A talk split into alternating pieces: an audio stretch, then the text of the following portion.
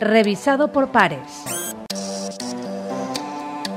Hola y bienvenidos a una nueva entrega de Revisado por Pares, este programa de divulgación y de análisis de actualidad científica y de la actualidad social, también de UPV Radio. Y hoy vamos a combinar ambos aspectos, actualidad científica y actualidad social, hablando de un tema que nos atañe directamente a todos y que nos preocupa también directamente a todos. Vamos a poder disfrutar de, las playas este año. ¿Cómo va a ser el modelo turístico de este 2020 y a corto plazo? De estos dos temas que engarzan a la perfección vamos a, hablar, a debatir a lo largo de los próximos eh, minutos y para ello contamos hoy con la colaboración, con la participación de dos grandes expertos también de, estos ámbitos que nos van a aportar su, conocimiento y su visión acerca de, estos temas. Estamos hablando, los veis en vuestras pantallas y los vais a escuchar a todos aquellos que, estáis eh, ahora oyendo el, podcast. Ah, de Víctor Yepes, es catedrático de la Universidad Politécnica de, Valencia. Hola, Víctor. Hola, ¿qué tal? ¿Cómo estás? Y de Leire Bilbao, gerente de la Fundación Visit Benidorm.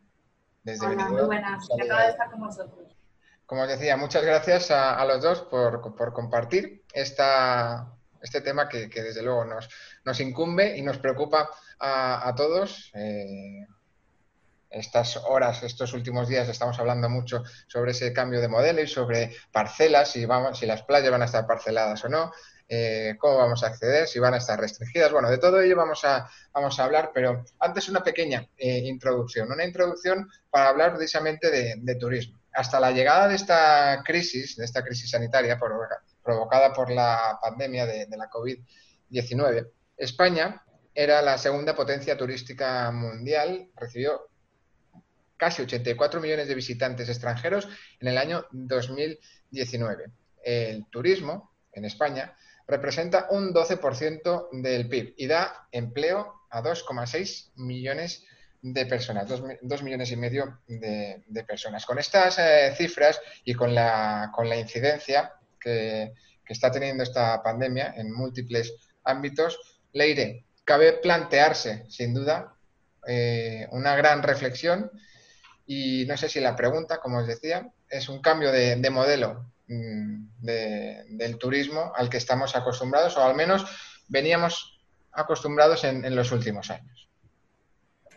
Bueno, yo no creo que sea tanto un cambio de modelo eh, en, su conjunto, por así decirlo, sino pues un parón, un parón para adaptarse a la nueva situación, que es lo que nos toca ahora, ¿no? En, los datos que trasladabas, pues para poner en, su centro de ellos a, a Benidorm, para que os hagáis una idea, Benidorm es un pequeño pueblecito eh, tenemos 68.000 habitantes, no es una gran ciudad a lo que me refiero, pero generamos 16,2 millones de pernoctaciones al año. La tercera ciudad de la península ibérica, detrás de Barcelona y Madrid, con esas grandes urbes. Por eso me refería a lo de pequeño pueblo.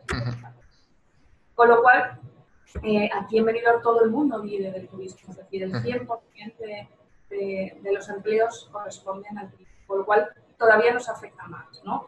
Y, la ciudad, pues lógicamente, eh, no tiene que, trabajar su modelo, porque su modelo es un modelo sostenible, accesible, que ha trabajado en los últimos años también en la innovación y la tecnología eh, como base de su gobernanza, con lo cual ya llevamos mucho tiempo eh, auto, por decirlo de alguna forma, buscando esa mejora continua del destino pero sí que ha surgido una situación nueva que no estaba prevista eh, para ninguno de nosotros y en eso es lo que nos tenemos que reinventar. Es decir, no hay que cambiar el modelo, sino ajustarlo a, la situación actual, ¿no? Y sobre todo generar muchísima seguridad, que es lo que están buscando eh, los clientes en este caso.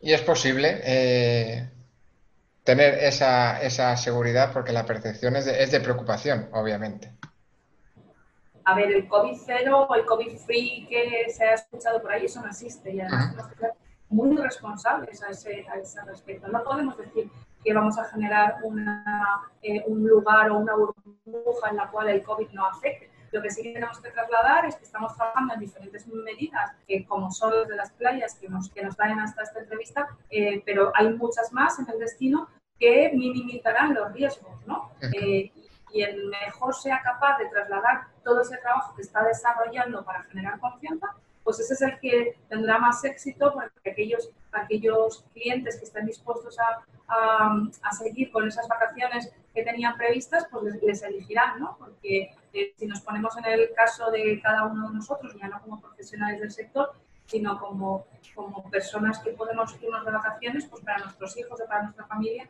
eh, queremos minimizar esos riesgos, ¿no? Eh, quien nos diga que está trabajando y nos dé hechos sobre ello, pues tendrá muchas más posibilidades. Víctor, aunque entraremos de lleno eh, ahora en, unos minutos sobre, sobre esos modelos de, capacidad de carga de, las playas, sobre esas propuestas que, hemos eh, conocido también en las últimas horas en las que, en las que estáis trabajando, desde el punto de vista del turismo, eh, ya también incluso como, como ciudadano de, a pie, ¿cómo crees que, vamos a, viajar después de esta pandemia? Vamos a ver, eh, el, tema, el tema del turismo, eh, lo que está ocurriendo es que eh, nos están cambiando las condiciones de contorno. Digamos que si hablamos desde el punto de vista de, pues, de un científico, cuando tenemos un problema, siempre se puede solucionar si las condiciones de contorno son claras y, bueno, y simplemente aplicando el método científico, pues uno puede llegar a los sitios. Este es un tema muy complejo. El tema del turismo es complejo, pero yo creo que hay que abordarlo como una nueva oportunidad. Se van a abrir oportunidades que hasta ahora eh, estaban eh, yendo muy poco a poco. Digamos que todo lo que iba a ocurrir en los próximos 10 años relacionados con las nuevas tecnologías, con la capacidad que tiene el turista de elegir y de, acomodarse a, las circunstancias, eh, se está acelerando de una forma impresionante. Yo creo que al final eh, todo esto lo que va a hacer es que nos adaptemos, eh, nos adaptemos a nivel individual y a nivel colectivo. Y el turismo eh, será una actividad que seguirá siendo, es decir, es consustancial a, las personas, es, es, una necesidad absoluta. Y lo único que va a ocurrir es que nos vamos a ir adaptando unos y otros a la forma de disfrutar nuestro tiempo libre.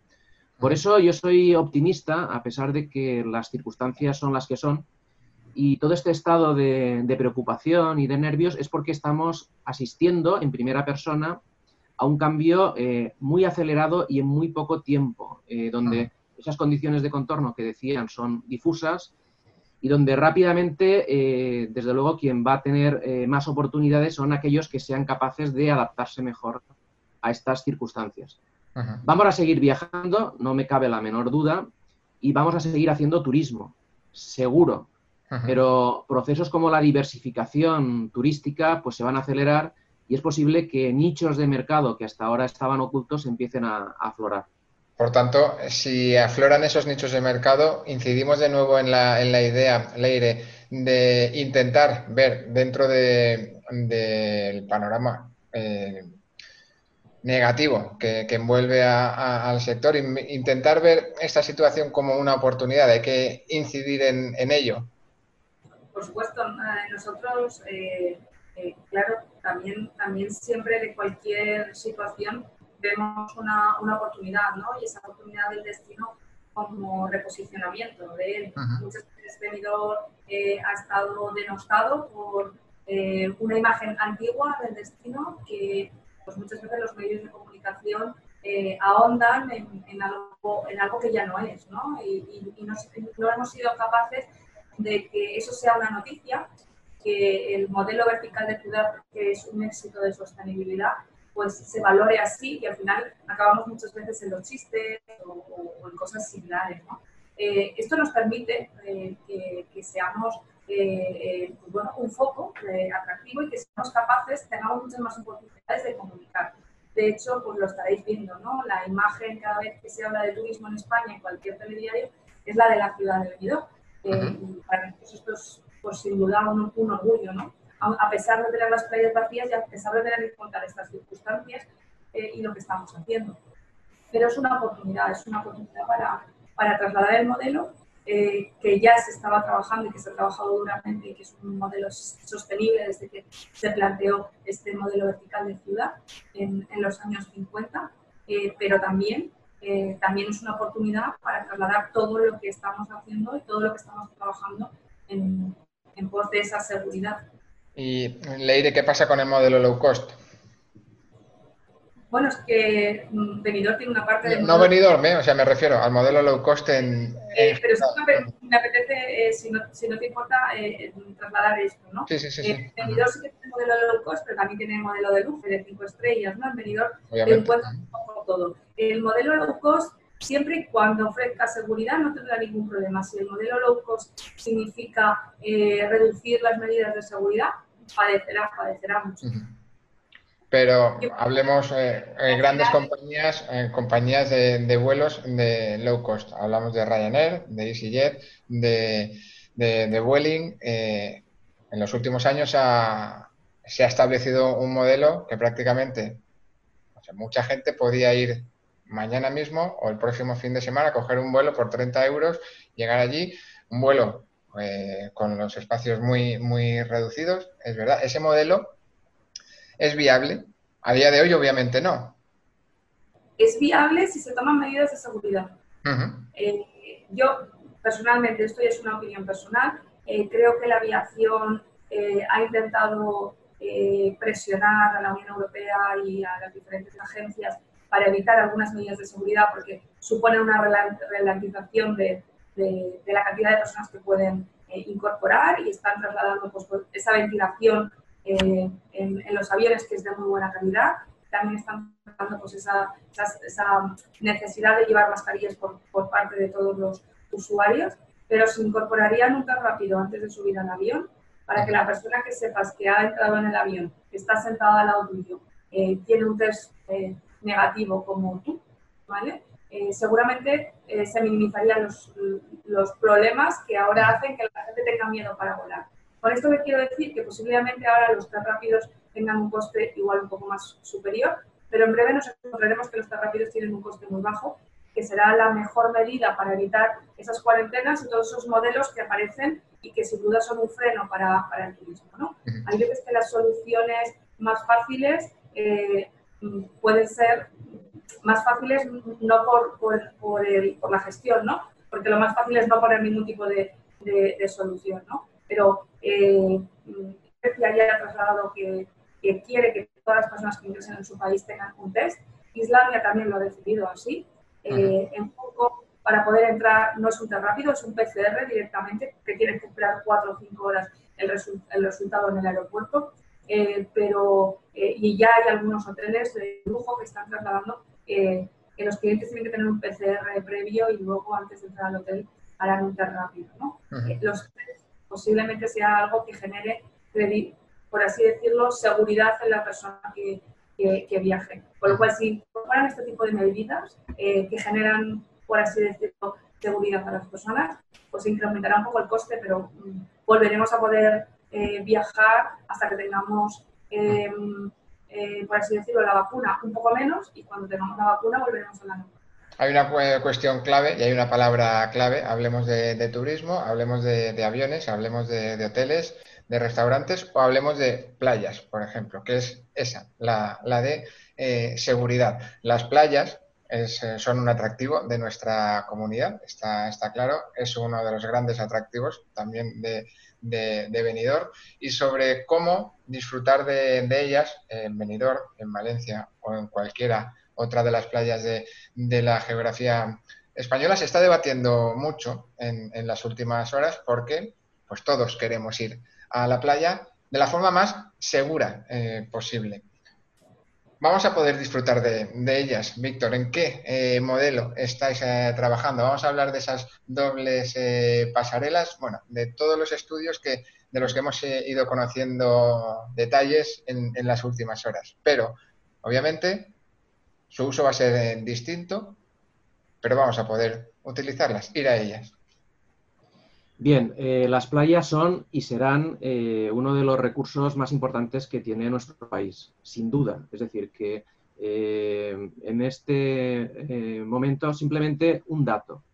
de toda la superficie que tenemos en España, más de 500.000 metros cuadrados, el 0,001 de toda la superficie nacional genera el 10% del Producto Interior Bruto de este país. Es decir, que yo creo que eh, eso nos, nos, hace pensar sobre la gran importancia que tiene.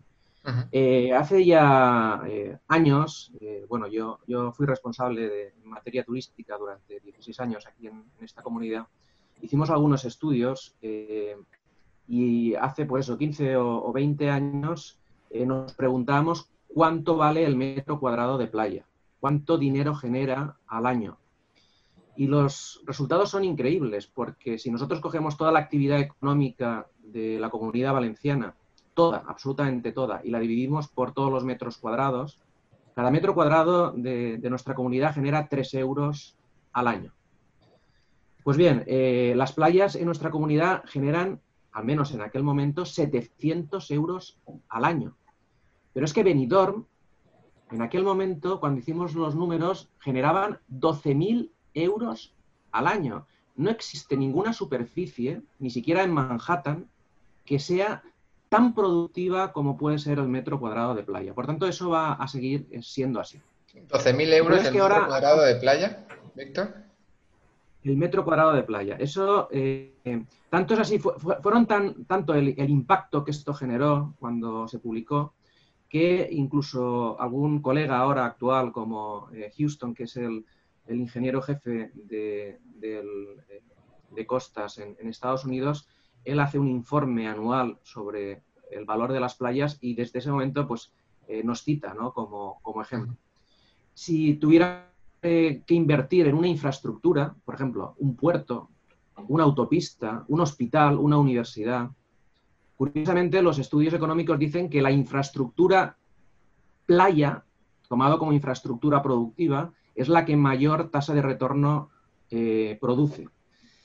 Esto lo que nos está diciendo es que, eh, bueno, pues hay que dedicar, esfuerzo, tiempo a, esto. Y por tanto, el mal llamado turismo de sol y playa, que probablemente habrá que, a mí me gusta más llamarlo turismo de litoral, eh, va, a seguir, va a seguir estando ahí y va a ser muy importante.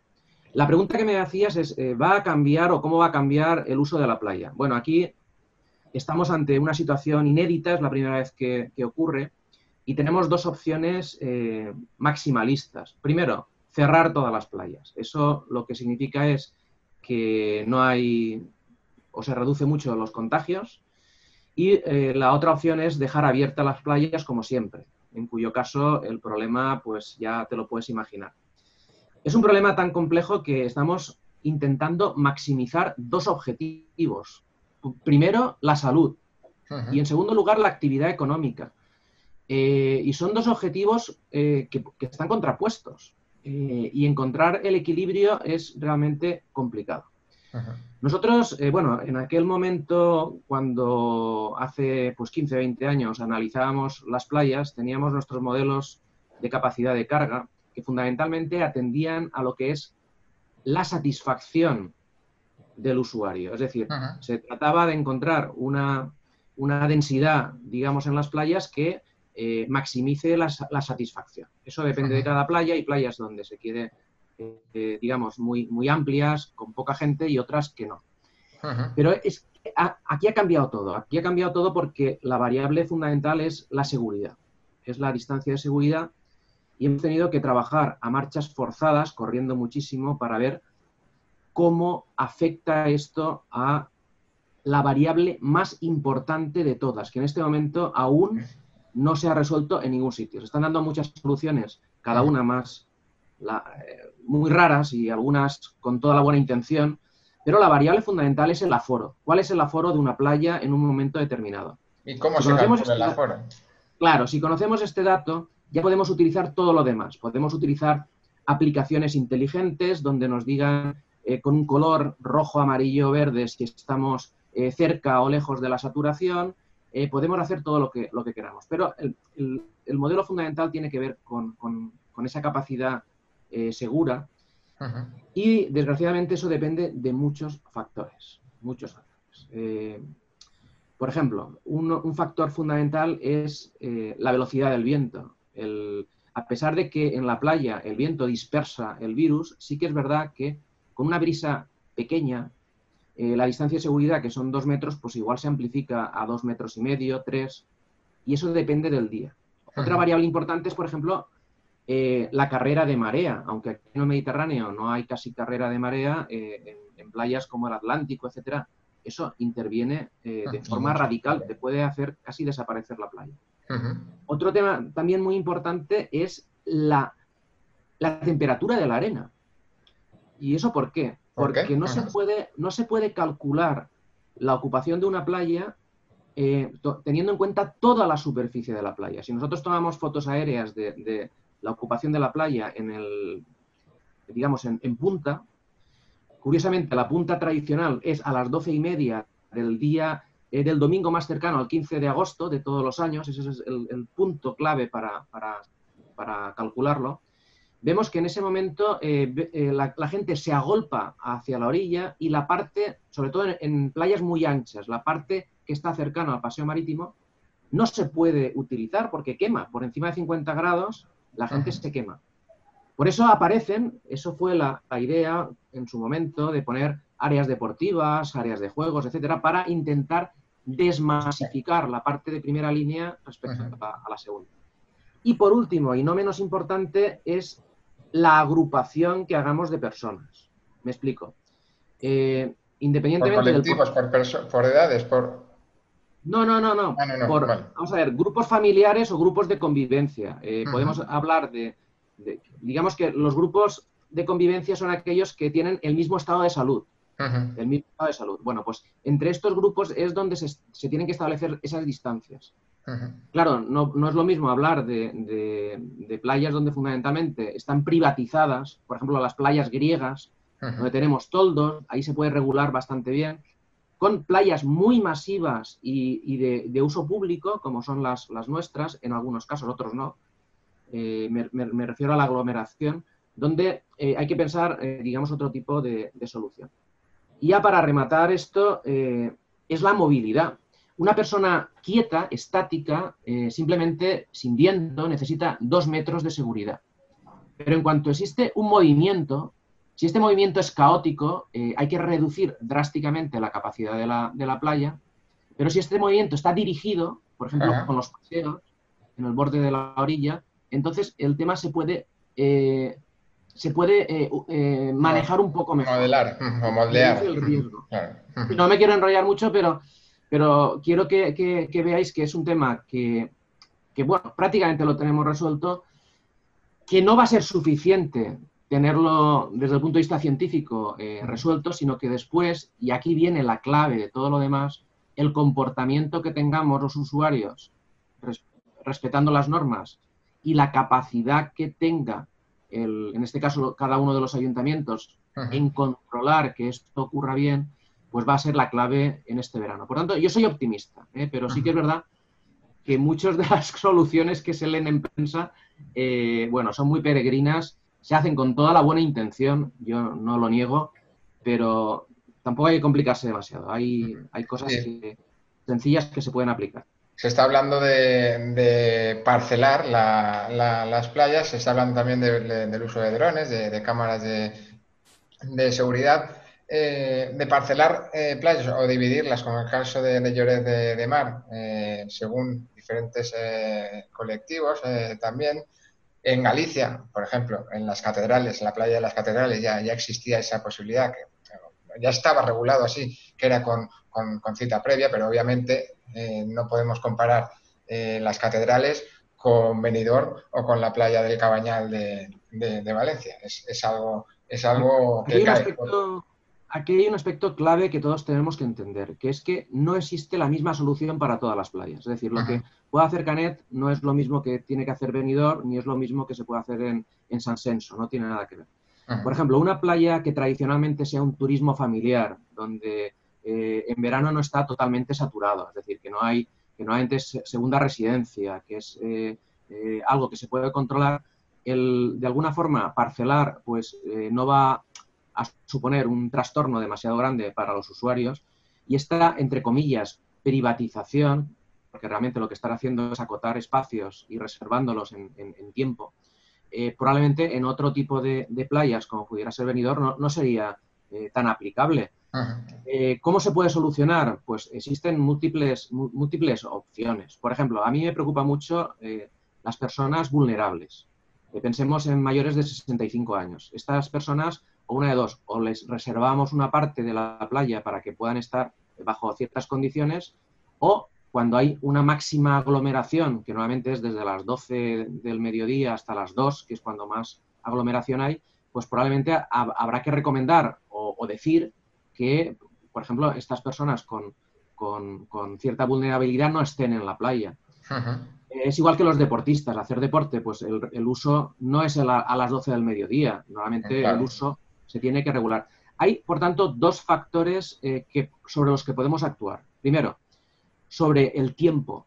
Es decir, el tiempo... Eh, el tiempo de estancia. Amplio. Eh, podemos eh, laminar, cambiar, utilizar el tiempo como ah. favorable, pero hay que verlo en cada playa, ¿vale? Y luego está la zona o zonificación, es decir, el espacio. Estamos hablando de tiempo y, estamos hablando de espacio. Entonces, también con el espacio se puede jugar. De ahí que esto solamente tiene solución cuando, en primer lugar, los técnicos en cada municipio entiendan el y probablemente lo saben, el comportamiento exacto de su playa, cómo se comporta, esto es fundamental. Y en función de ese comportamiento ya se pueden adoptar las medidas que, por ejemplo, un modelo eh, nos da. Todo lo que comentabas de los drones, las aplicaciones, etcétera, está muy bien, es fantástico, pero nos falta el dato base. Es decir, si un dron te dice que en una playa hay 12.500 personas, la pregunta es, ¿eso es mucho o es poco? Sí, hay que saber la capacidad de carga de esa playa. Claro, es decir, que no se trata simplemente de medir lo que está ocurriendo, sino de tener un protocolo claro de actuación para evitar, eh, digamos, los, riesgos. ¿Se van a acabar los riesgos? No. Vamos a ver, eh, quiero, eh, como ingeniero, dejarlo claro. Cuando un ingeniero o un arquitecto calcula un puente o un arquitecto un edificio, todos tenemos que saber que la seguridad eh, absoluta no existe. Estamos todos eh, con un riesgo viviendo en nuestras casas. Eso es una cosa que todo el mundo asume. O sea que la percepción de riesgo ahora. Claro, eh, las playas vamos a tener un riesgo. Aquí la clave está disminuirlo a un umbral que sea seguro, es decir, cuya probabilidad sea pequeña. Incidimos. está la clave. Incidimos de nuevo en esa palabra que es la seguridad, que es algo fundamental. Leire, ¿cómo está afrontando eh, o cómo afronta Benidorm eh, ese desafío para la ocupación de, sus playas, para poder disfrutar de, la playa de Levante y de, tantas otras, vamos, de la zona? Bueno, en Benidorm, como, sabéis, tenemos hasta una concejalía de playas. Puedo imaginar lo importante que es, que es para, el destino. Y Moisés Peter es el técnico de playas y en este caso Mónica Gómez, la concejala que están trabajando. Eh, además, en el caso de Mónica, también es la concejala de seguridad, con lo cual estamos trabajando mucho en esos parámetros de, seguridad, ¿no? Eh, como, decía el profesor Yepes, que bueno, esa parte de temporización, esa parte de, de zonificación, separados los, los, grupos de edad para minimizar el, el riesgo y, bueno, sí, al final eh, tocará una parte, esa, una pequeña parte de, de, parcelación eh, para, para, intentar eh, gestionar lo máximo posible. todavía no tenemos todo cerrado, por así decirlo, porque esto va evolucionando y es importante tener todos los aspectos y los informes de, de, Víctor son, son muy, muy interesantes, pero sí que creemos que tendremos que tener una gestión de esos aforos eh, que son, muy importantes para dar esa seguridad, como decía Pedro. Estamos...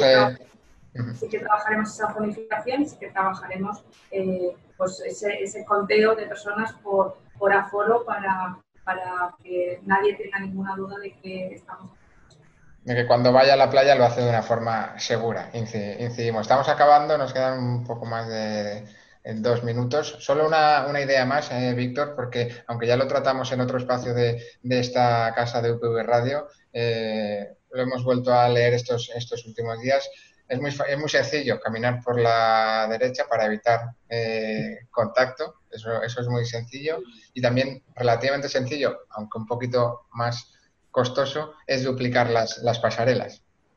Sí, vamos a ver. Eh, al final es, ha sido curioso que en los medios de comunicación digan que un experto eh, diga que hay que, que hay, hay, que ir por la derecha. Bueno, eh, eso es de sentido común y todo el mundo lo, lo, lo sabe. ¿no?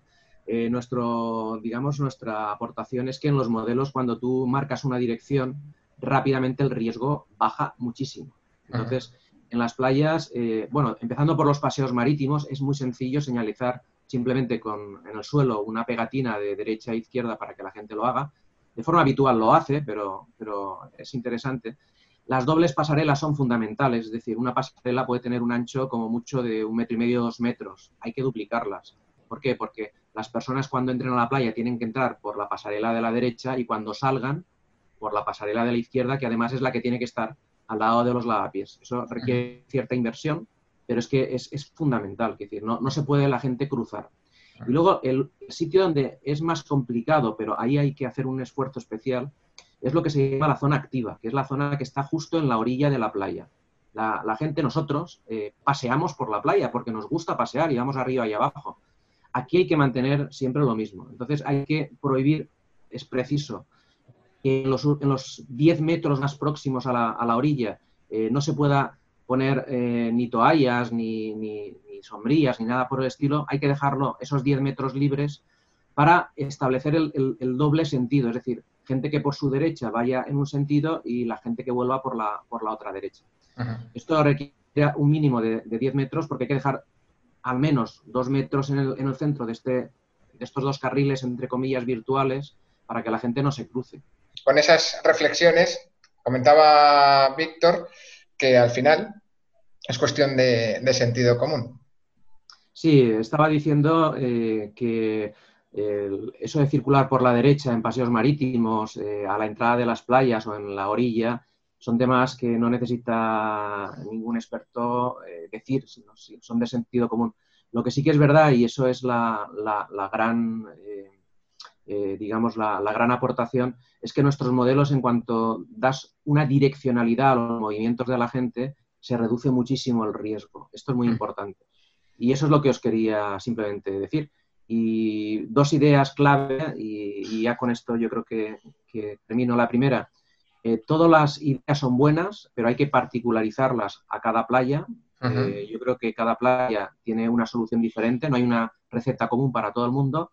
Y lo segundo, eh, necesitamos el comportamiento colectivo para poder afrontar estas vacaciones. Es decir, uh -huh. que todos nos necesitamos, entre, entre todos podemos hacer que esto sea llevadero, que nos podamos ir a la playa, que nos podamos divertir, que pasemos el, el verano eh, bien, que podamos ir a los restaurantes, a los hoteles, pero necesitamos que todos eh, tengamos un comportamiento colectivo que asegure eh, nuestra salud para nosotros y para los demás. De ese comportamiento colectivo depende la salud, depende eh, que no incida más en la, en la, economía, de ese compromiso de, cada uno de, nosotros.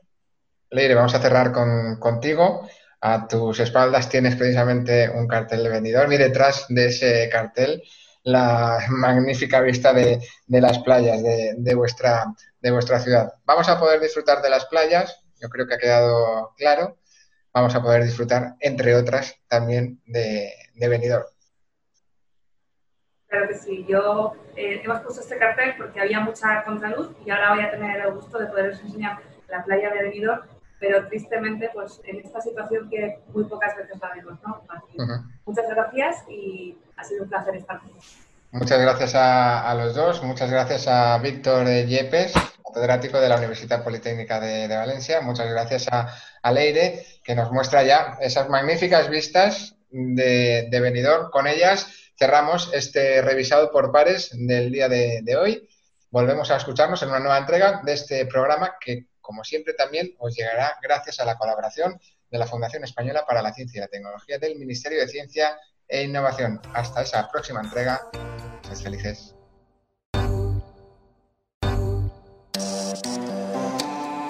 Revisado por pares.